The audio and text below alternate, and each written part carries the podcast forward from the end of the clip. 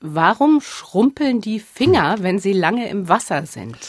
Ja, in der Badewannensaison, da merkt man das natürlich dann wieder. Vielleicht nähert man sich der Frage, indem man erstmal guckt, was alles nicht schrumpelt. Denn es ist ja interessant, alles andere außer den Fingern und den Zehen schrumpelt nicht.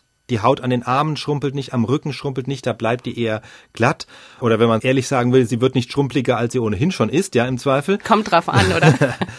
Aber eben die Finger und die Zehen, die bekommen diese Wellen. Und über die Gründe gibt es verschiedene Ansichten. Also die Standardlehrmeinung sagt, das Schrumpeln geschieht passiv, weil die Finger an den Fingerkuppen ist eben Hornhaut, an den Zehen auch.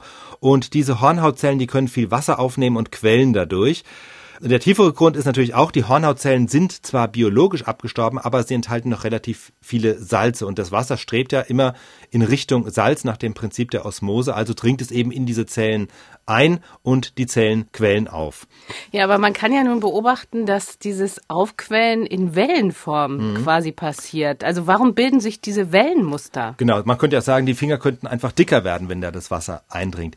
Das liegt unter anderem daran, dass sich diese Wellen bilden, dass wir fast überall, wo wir viel Hornhaut haben, auch Papillarlinien haben, also diese dünnen Rillen, die unseren Fingerabdruck ausmachen. Die gibt es auch an den Zehen. Und überall dort, wo wir diese Papillarlinien haben, sind die oberen Hautschichten eng mit der Unterhaut verbunden. Also deswegen kann sich diese Haut nicht einfach frei ausdehnen und schlägt eben dieses Wellenmuster. Wie gesagt, das ist die Standarderklärung dass es einfach eine passive Reaktion auf das Eindringen von Wasser ist. Es gibt aber noch eine andere aus dem letzten Jahr, da haben US-Forscher eine andere mögliche Erklärung geliefert. Sie sagen, es ist vielleicht ein Vorgang, an dem der Körper sogar aktiv beteiligt ist.